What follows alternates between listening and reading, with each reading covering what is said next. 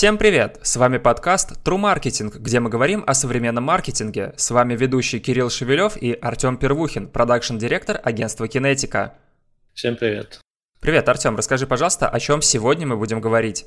Сегодня мы поговорим про проектирование сайта с точки зрения поискового продвижения, что можно сделать и на что обратить внимание, когда мы работаем со структурой в SEO. И, как обычно, дам несколько советов. Хорошо, давай тогда будем плавно переходить к нашей первой теме. А, расскажи, пожалуйста, что такое структура в SEO и что в нее входит? А, несмотря на то, что слово структура предполагает просто какой-то порядок, на самом деле за ним скрывается комплекс мероприятий, направленных на то, чтобы сформировать так страницы и их порядок, чтобы получить наибольшие перспективы для ранжирования, индексации и ранжирования. Сюда входит как глобально выбор домена, расположение элементов в порядке, как они будут идти друг за другом по структурке, главное, раздел, подраздел, карточка или для услуг, главное, каталог услуг и так далее.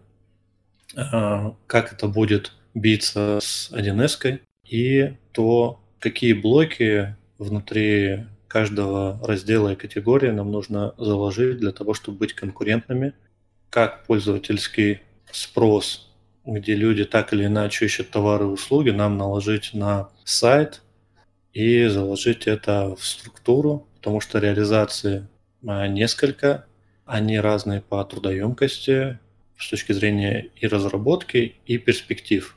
И мы обращаем здесь внимание на то, что поисковые системы Яндекс и Google чуть-чуть по-разному индексируют и ранжируют сайты. Можете посмотреть по своему проекту. Позиции явно там не одинаковые. И структура позволяет глобально заложить основу этого поискового продвижения и выжать максимум с сайта. А подскажи, пожалуйста, для любого сайта необходимо делать структуру в SEO? Или, например, там есть у тебя какая-то лендинг, лендинг-страница, по каким-то курсам просто сайт, состоящий из одной страницы, для него тоже нужно делать или нет?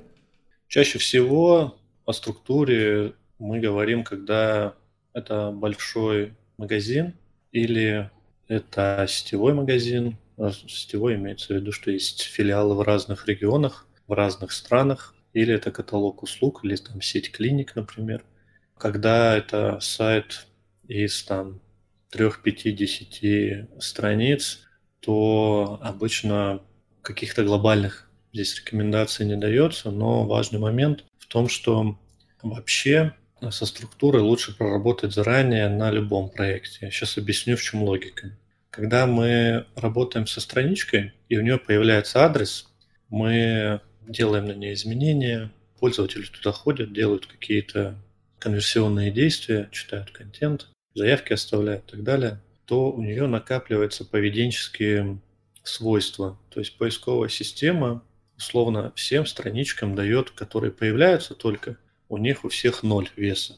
Как только мы пользователь делает какие-то действия, поисковая система накапливает данные по тому, какие действия там есть, и эта страничка потихоньку такой вот некий вес добирает. Он становится, например, единичкой, или там полтора, или два или минус даже, если человек с выдачи пришел, смотрел и ушел. То есть у нас много отказов, плохое поведение. Один из факторов, когда пользователь уходит выдачу обратно искать дальше, поисковая система, значит, понимает, что пользователя направила не на правильную страничку выдачи, и эту страничку, которая есть по этому запросу, лучше опустить пониже или убрать. Если пользователь возвращается в выдачу, это плохой знак для нас и для поисковой системы, потому что поисковая система что должна? Ранжировать сайты так, чтобы быть наиболее полезным для пользователя. Наиболее полезным, да? Что такое полезно? Это значит, что он ну, задержался на, на странице, например. На первых строчках найдет точно материал, ответ, точный ответ на свой вопрос. Тогда поисковая система считается, что работает хорошо. Чем быстрее найдет нужный ответ на вопрос, тем лучше. Поэтому здесь мы можем говорить, что наша задача первая, чтобы человек сел на нужную страницу и не возвращался в выдачу. Второе, тем, чтобы он организовать ему навигацию так, чтобы он наилучшим образом и быстрее достигал наших целей уже, чтобы он а, совершил конверсию. И так как реализации по структуре несколько, например, бывают реализация регионов, например, под папками, через поддомен, через переменную, через отдельные вообще домены, то споров и решений много. Вот я на своей практике разные решения пробовал и смотрел, что лучше. Частый вопрос, мы уходим в регионы, что нам делать? Под папки, оставить один домен, ну, не знаю, как MVideo, например, да, как бы ты ни менял регион, у нас домен будет один и тот же, не подставляется. Ну там, если не ошибаюсь, слэш внутри сайта тебя спрашивают, какой у тебя город, ты его выбираешь, уже тебе в зависимости от твоего города на этом же домене показывают товары, которые есть в твоем городе. Да, абсолютно верно, но при этом у нас структура урлов не меняется, а ну, это да, корневое. Да. Или делать поддомены. И какое решение сделать? Вот сейчас, или, например, мы на поддоменах, уводитель нам на основной сайт все делать, склеивать на основной домен. Если да, то как это делать? Вот такие задачи мы решаем. И для каждого проекта это индивидуально. Что зависит от того, какое решение выбрать? А сколько регионов, какие это регионы, например, принципиально, есть ли там Москва, Питер, как они реализованы. Вот мы делали переезд там в декабре для одного проекта. У них основной домен, куда лился московский трафик, был, например, доменом третьего уровня. И мы вытаскивали его вообще на весь основной домен. И заняло это у нас чуть меньше полугода, потому что основная затея в том, чтобы изменять структуру, в том, что мы сейчас потеряем в трафике, а смена структуры – это обычно потеря трафика, и потом вырастем, да, потом используем этот потенциал, чтобы расти. В зависимости от таких переменных и еще сильно влияет CMS, поскольку это сложность разработки. И чего хочет бизнес. Вот знаете там переменные, можно дать рекомендацию, как делать. Если кто-то говорит, что точно делайте под папками, какой бы сайт ни был, но это не совсем так, потому что был опыт у меня и негативный несколько лет назад под папок, когда уезжали, и сайт тоже там минуса дал жесткие. То есть не, не все так там однозначно. Когда побывал в каждом проекте, в каждом случае с разными переездами, тогда понимаешь, что это не совсем там линейно работает. Артем, а скажи, пожалуйста, какие особенности проектирования есть и что важно заложить э, для нового сайта? Вот тут вопрос, э, что важно заложить для нового сайта, я ответ разделю на две части для новых сайтов и для существующих сайтов. Для нового сайта можно глобально сделать классную структуру, которая будет работать. То есть, что такое работать? Это значит, она будет уже приносить столько трафика, настолько трафика больше, что затраты на само себе проектирование, аналитику и внедрение, оно окупится там уже в первый месяц. И для старого сайта, где у нас потенциал правок сильно меньше. А, давайте сначала по-новому. Что нужно учесть? Я ранее говорил про структуру доменную урлов. Это вложенность и это ЧПУ, человека понятные урлы, когда у нас латиницей просто написано. Там, кроссовки, вот так и написано.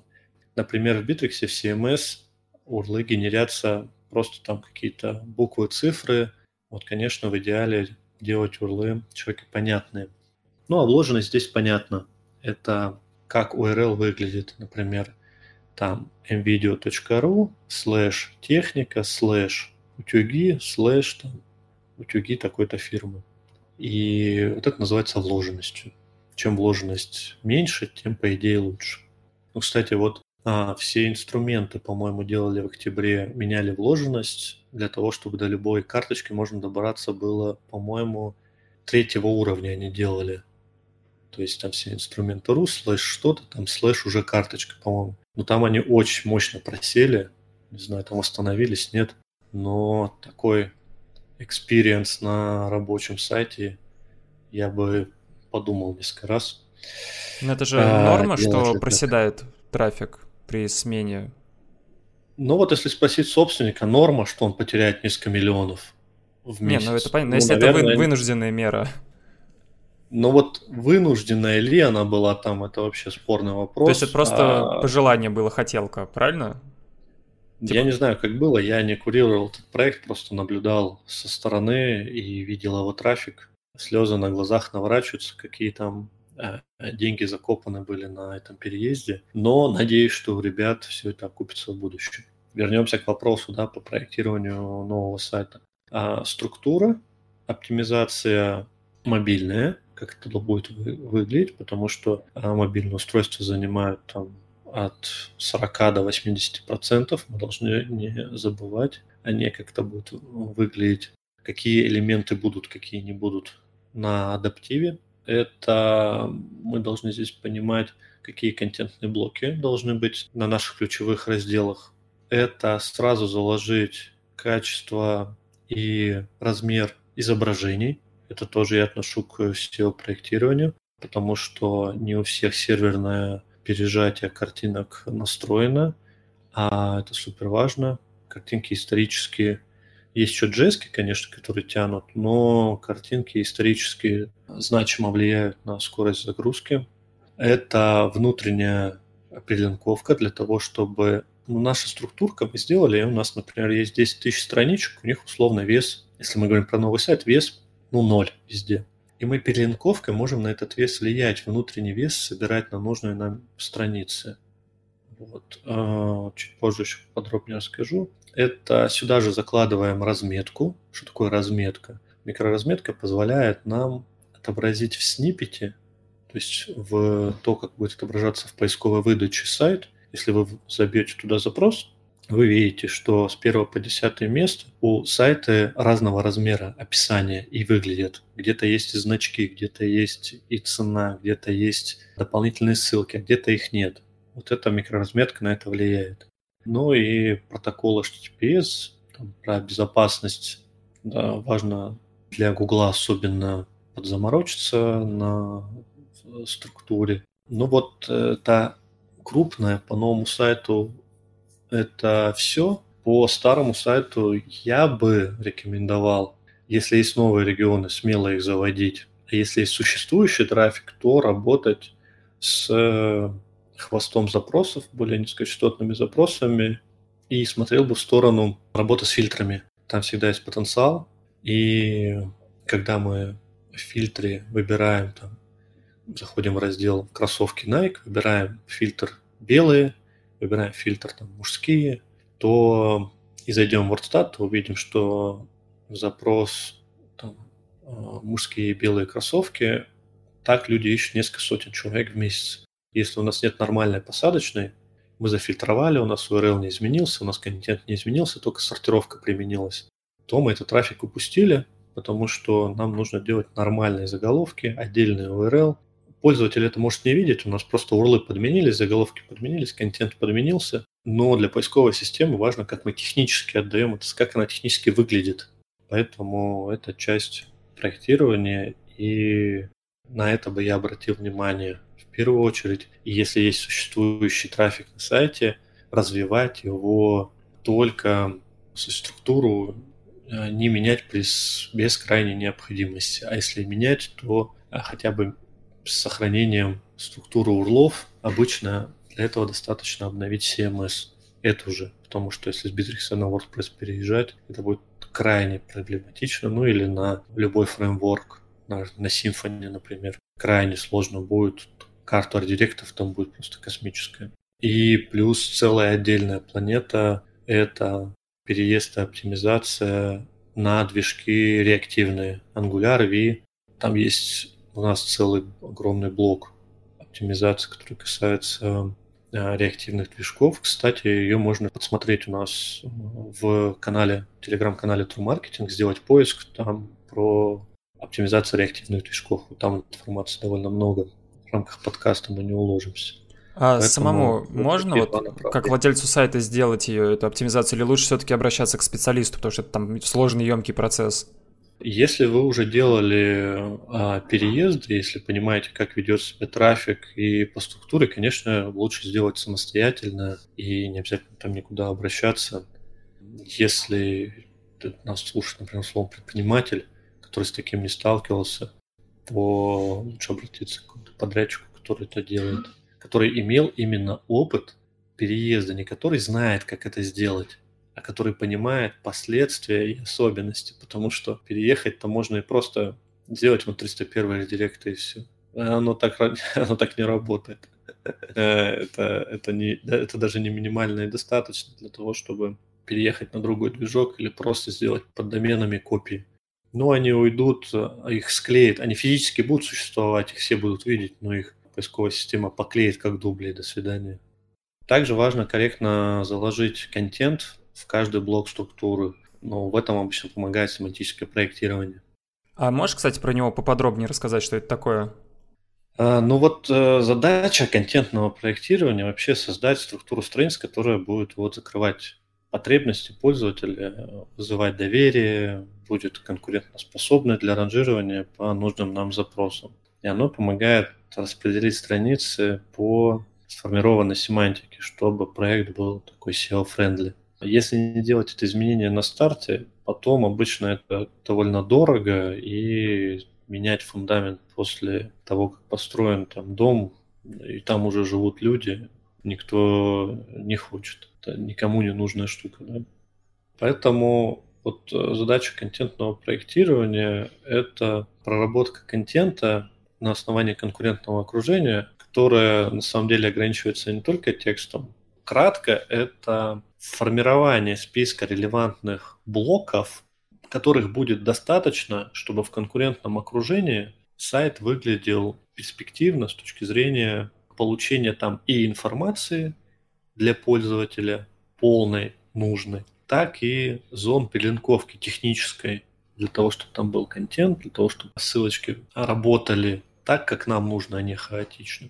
Это касается зон там описания товаров, услуг, метрик доверия и вот вообще проектирование структуры страницы проводится на основе сформированной семантики с учетом а, скоринга, мы сегодня еще об этом поговорим, анализа конкурентов, выдачи в целом. Мы смотрим здесь, какие блоки расположены на странице у конкурентов, выбираем те, которые встречаются у большинства и из топ-5, да, не просто у большинства, а из топ-5, топ-10 и с, веро... с высокой вероятностью влияют на ранжирование. Также мы добавляем рекомендации по тем информационным блокам, которые повышают доверие страницы. К странице, ну вот мы их обычно называем метриками доверия. Это то, что влияет на конверсию, это информация о компании, это блоки отзывов, это обзоры товаров, которые в виде текста или в виде видео встречаются. Это контактные лица, к которым можем обратиться, их полные контактные данные организации. Это условия доставки, сюда же относятся. И вот на основе полученных данных формируем техническое задание по добавлению этих блоков, наполнению страницы. Таким образом, у нас получается таким процессом. Сначала мы формируем семантику и скоринг, определяем фразы, по которым будем ранжировать сайт, по которым мы хотим трафик получить. Распределяем семантику по кластерам и посадочным смотрим, на какие запросы должны вести странички. Формируем структуру разделов и подразделов на основе спроса, учитывая базу, потому что 1С дали одну, а поисковый спрос другим. Нам надо поженить эти два списочка. Потом мы формируем контентные функциональные блоки для сквозных подразделов, то есть определяем, что лучше заложить с самого начала, чтобы потом эти блоки не программировать, на оптимизации этим не заниматься и формируем требования по текстовому контенту и метаданные, и сюда же требования по разметке. Вот такое примерно контентное проектирование, и все это, если сделать, все это заложить с самого начала, то у нас перспективы для ранжирования лучше. То есть, кратко, что это такое? Зачем нам получать, сделать сайт, выложить, а потом заниматься оптимизацией, если мы можем на нулевом этапе заняться оптимизацией вместе с разработчиками и дизайнерами для того, чтобы потом сразу же окупить в первый же месяц все эти затраты, и мы, мы выигрываем по времени, выигрываем по деньгам в этом случае. А смотри, ну, так... а если вдруг э, уже потом впоследствии вскроется, что что-то сделали неправильно, например, там структуру неправильно сделали, то слишком критично будет э, менять все это и лучше оставить, или лучше изменить будет? Структуру урлов лучше уже не трогать, смотря сколько сайт э, существует. Если он существует там 2-3 месяца, трогать надо. Если он существует там полгода, год, а, я бы не рекомендовал. А с чем это пока... связано? Смотри, связано ли это с количеством страниц, которые просто уже ну, накопились, увеличились, например, если это речь о магазине, или уже речь а, с тем, как поиск видит сайт, и то, что уже алгоритмы поиска привыкли к сайту, и там уже, ну, типа, все устоялось и устаканилось, скажем так. А потому что будет просадка. Просадка будет точно сколько-то, 10%, 20%, 40%.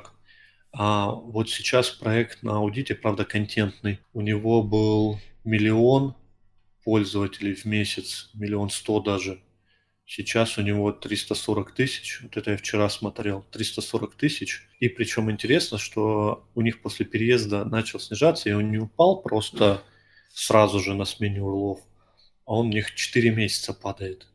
Вот это такое, ступеньками падает, падает, падает. А смотри, извини, перебью. А нельзя, например, какой-нибудь редирект подключить, чтобы э, когда если человек заходит по старому урлу, то его переправляло на новый?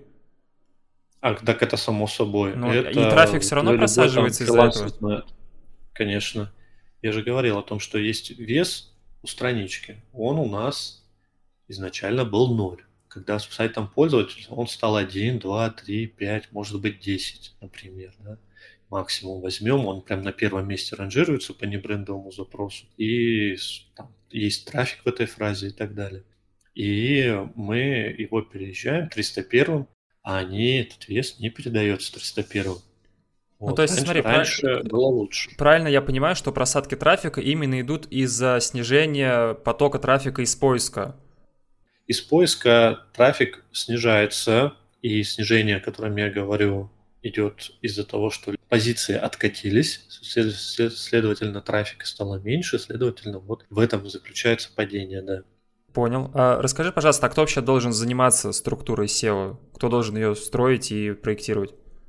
Команда такая, как я ее вижу, SEO-аналитик, куратор SEO направления SEO Team Lead, потому что это должен быть человек, у которого есть большая насмотренность, он уже видел разные переезды, вот человек, который точно может глобально посмотреть на рациональность, а не только отписать техническое задание. И представитель клиента, который возьмет на себя риски, разделит эти риски по отвалу, который произойдет после переезда. Он должен э, четко осознавать в трафике, лидах и деньгах, какая это яма будет, и взять на за это ответственность, если это мы говорим про текущий сайт, ну и, по крайней мере, хорошо разобраться, потому что есть же зона 1С, есть зона как требования информации от вендоров, и есть SEO-спрос. Вот э, первые две части, они больше касаются э, клиента, который должен помочь и предоставить информацию и вникнуть, как архитектура будет выстроена. Потому что ему дальше этим, с этим нужно работать на своей стороне, с разработчиками и так далее, дать обратную связь им, э, что и почему именно так реализовано, для того, чтобы максимально эффективно работать в своей зоне также. Поэтому три человека минимум. Ну, у нас еще менеджер проекта, конечно, должен быть, который организовывает коммуникации, тоже важная часть. Смотри, одним из этапов э, составления структуры э, является сбор маркерных запросов. Расскажи, пожалуйста, поподробнее, что это такое и что важно учесть во время этого процесса. Маркерный запрос – это запрос, определяющий кластер в семантике. То есть, например, у нас есть запрос «купить телевизор», и у него есть купить телевизор такой-то, такой-то, такой-то. И если все эти запросы в одном кластере, то вот самая частотная фраза, она является маркером. По сути, мы целимся в то, чтобы частотная фраза попала в топ, обычно она подтягивает низкочастотку. А что важно соблюсти? Вообще, для того, чтобы из семантики у нас получилась структура, нам важно эту семантику собрать, почистить, от нерелевантных запросов, от нулевок и от тех запросов, где мы, э, где у нас нет товарных позиций, например, нужного там цвета. Нам не нужно продвигать фразы, если мы там, у нас нет такого цвета, например, или такого таких, товара с такими характеристиками. И нам нужно сделать по критериям скоринг, то есть оценить перспективность фраз и экономику фраз. Сколько трафика и денег, какой перспективе мы получим. На скоринг влияют ну, довольно такие простые вещи, типа там региона, региональных и реальных конкурентов, потому что если вы наберете э, большинство товарных запросов, вы увидите там маркетплейсы, они нам не конкуренты, потому что конкурент, маркетплейсы нам конкуренты, если мы сами маркетплейс такой же. Получается, реальные конкуренты – это те, которые имеют схожее количество СКУ в нашей категории. В топ-10 это может быть один сайт, может быть три, может быть пять, может быть все 10. Сезонка, количество там главных выдачи, уровень коммерческости фразы, текущие занимаемые позиции в Яндексе и Гугле, ну и там локализация, коммерциализация запроса. Такой набор технических характеристик у каждого кластера и фразы мы собираем, а нормируем для того, чтобы мы сделали потом развесовку. И там страшного ничего такого нет. Почитать материалы, посмотреть ютубчик, посвятить этому несколько дней, разобраться и заскорить, собрать, ускорить семантику. И маркерные запросы здесь нам будут служить добрую службу для того, чтобы, опираясь на них, формировать то, что мы будем пихать в раздел, подраздел фильтры. И в блоке фильтров у нас еще обычно тоже несколько блоков. Например, там у нас есть корм для кошек. Мы зайдем, и там есть там влажный для котят, такой-то породы, такой-то фирмы. Получается, все это фильтры у нас нужно тоже как-то заложить и определить порядок согласно спросу. А вот на пальцах так это выглядит. А скажи, пожалуйста, Достаточно ли один раз составить список маркерных запросов в самом начале, например, э, разработки сайта, или его потом нужно все равно будет пересматривать и адаптировать? Чаще, чем раз в год пересматривать нет смысла.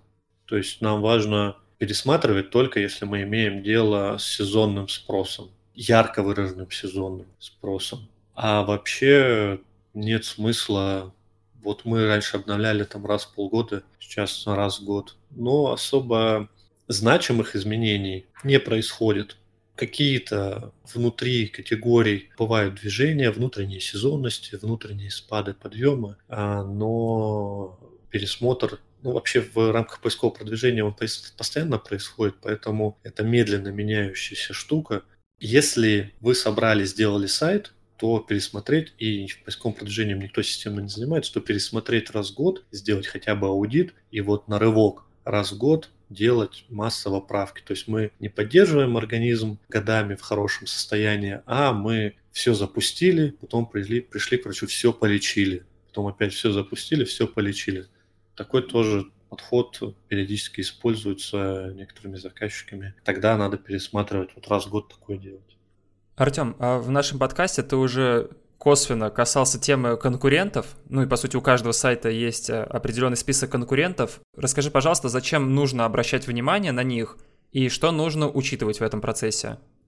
Ну, конкурентное ключевое, то есть глобально мы смотрим это как на... Вот в топ-10 это магазинчики, выстроенный ряд. Представим 10 магазинчиков и пользователь там постоянно проходит, которым реально что-то нужно. Потому что в поиске обычно люди, если мы говорим про транзакционный трафик, что-то ищут, что-то хотят купить. Может быть не сейчас, может быть позже, может повыбирают, может через 5 минут купят. Ну вот они, им что-то надо. В отличие от трафика, например, с какой-нибудь там ВКонтакте, да, то есть где людей нет ярко выраженной заинтересованности, их надо стригерить на покупку.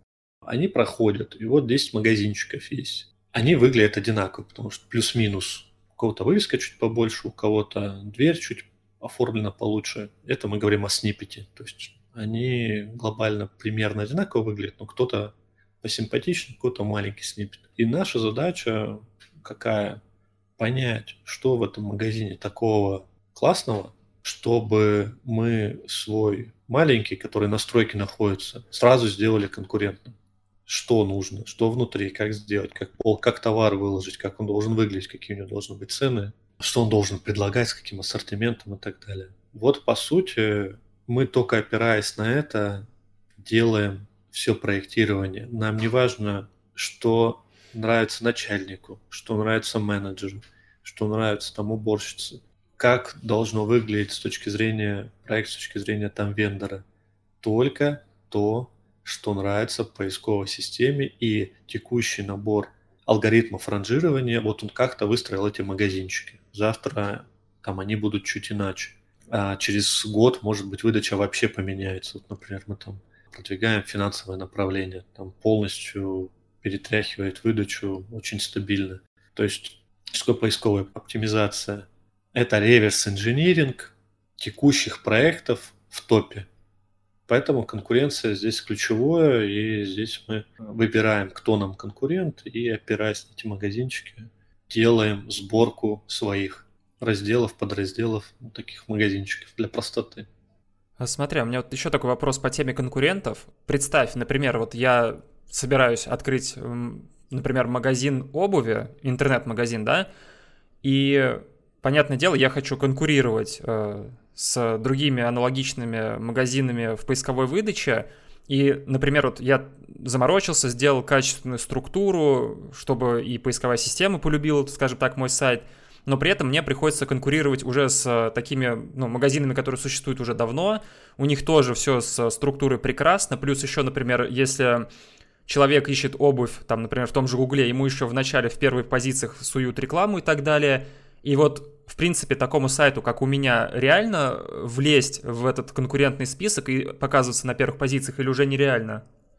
Ну вот по порядку. Во-первых, в Гугле рекламы нет. Но я для примера просто. В Директе, да. да, есть я в Яндексе. То есть мы говорим о том, что есть вот пирог денежный, а люди покупают кроссовки каждый день, и мы хотим кусочек этого пирога откусить. Что бы я здесь посоветовал? Если нет ассортимента, то структура не вывезет. Ассортимент является очень важным, он генерирует длинные пользовательские сессии. Яндекс любит, когда на сайте человек долго сидит, выбирает, смотрит. Когда у вас человек зашел, такой-то бренд, такие-то кроссовки, такого-то цвета, а, у нас, а они у вас всего одни или вообще их нет то, конечно, сессия прерывается, человек убегает в выдачу, вам жирный минус. Поэтому перспективы есть, если это большой магазин кроссовок с большим ассортиментом. Тогда да. Хотя вот у нас там, ну, мы продвигаем интернет-магазин как раз кроссовок, а, причем они такие вот редкие, где-то есть, где-то есть коллекционные. И прекрасно себя чувствуем. У нас есть 10 мест выдачи пусть, ради бога, забирает пару мест агрегаторы, мы за оставшийся трафик вполне себе поборемся и заберем оттуда аудиторию. Ну, то есть, как я понимаю, в этом плане, опять же, в плане моего вымышленного магазина, нужно делать основной упор на взаимодействие с пользователями, чтобы они как можно дольше оставались на сайте, а, действительно что-то заказывали, переходили, и тогда, в принципе, сайт будет продвигаться вперед. Ну и э, не забываем про ассортимент. То есть э, у нас, у нас должно быть много, большое количество кроссовок, ну там товара. Без него шансы получить хорошие поведенческие крайне малы. Придется выдумывать какие-то костыли в виде списка отзывов, где пользователь может подзастрять, читать их в виде видео презентации этих кроссовок для того, чтобы тоже стимулировать человека, чтобы он не убежал со странички. А есть еще крутое решение, которое мы использовали на, как раз на кроссовках, делать лендинги. То есть не карточка кроссовок, а лендинг, как, как телефоны презентуют. Видел же, как, uh-huh. э, там же нету карточки. Там, ну, на сайте там Apple, там, по-моему, вообще карточки телефона нет. Там есть лендинг телефона, где мы можем прострочку показать, материалы, сделать крупные фотки, показать людей в этой обуви в зале и так далее намного круче работает по конверсии. Понял. Ну, слушай, раз ты говоришь, что надо делать упор на ассортимент, то я, наверное, свой магазин открывать не буду, а то у меня всего три пары кроссовок, одна уже потрепанная такая. Ладно, давай, давай перейдем к следующей теме. А, она у нас практически последняя, можно сказать. Это ошибки, которые можно допустить при составлении структуры SEO.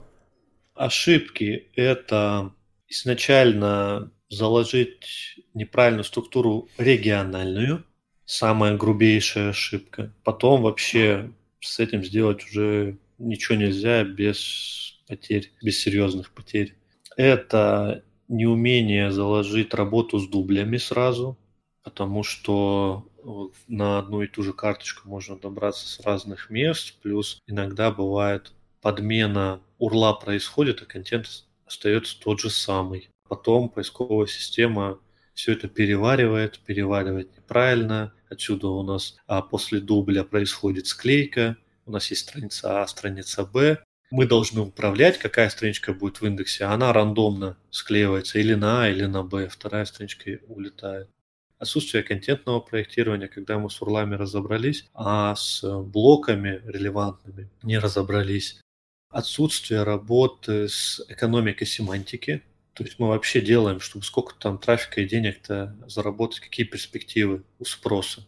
Делается топорово, там три колонки, фраза, WordStat и конверсия. Но не, так это не работает. Сегодня у вас 100 человек ищет, а завтра 1000, а в декабре 500, а в январе 70. Это годовая должна быть история, а, потому что WordStat показывает за прошлый месяц данные. Вообще просто, если вот вбить, не, за, не среднее за год. А отсутствие работы с внутренним статвесом. У нас потенциал, допустим, у нас весь сайт имеет не по нулю, а по единичке допустим, да, вот любая новая страничка по единичке. Получается, мы же своей перелинковкой можем эту единичку как-то передать какому-то сайту. Или там не единичку, а половинку можем передать. Все ссылки, они передают какой-то вес, и внешний, и внутренний. Мы должны это понимать. Он бывает анкорный, безанкорный. Анкорный – это где ссылочкой а, есть текст, по которому мы тыкаем и переходит. Это анкор. И есть безанкорный, например, картинка. Ссылка, картинка, она, она безанкорная. И мы этим весом, у нас, например, всего набралось 5000 единиц веса. Вот мы имеем наш сайт новый 5000 единиц. Вот мы же можем перераспределить так, как нам выгодно. Не просто смотреть на это, а перераспределить так, как нам выгодно. И вот э, перелинковка значимо влияет на ранжирование. Вот прекрасный пример есть по сантехнике. Проект «Сантехника тут». Рекламирую их маленько. Вот там ребята с точки зрения оптимизации вообще прекрасно разобрались с этим. Посмотрите, они по многим позициям на первых местах. А я к этому проекту отношения никакого не имею, но видно, что оптимизаторы там именно о том, о чем я говорю, здорово постарались. Хорошо выполнены блоки. Перелинковки можете сравнить со своим проектом, если у вас товарка. И еще о чем я должен сказать, это отсутствие аналитики по воронке. То есть мы говорим, когда страничка, страничка, тут оптимизировали, тут, тут структура, тут вот. А как трафик ведет себя с точки зрения воронки продаж? Вы смотрите, как no brand organic из раздела в раздел перетекает, по каким фразам, и как он конвертит. Ведь, например, где эту информацию вы будете брать, как анализировать? Google Analytics запихивает весь трафик в not provided, и вы там не посмотрите по фразам а в метрике хорошо он показывает только по Яндексу. Как с этим работать?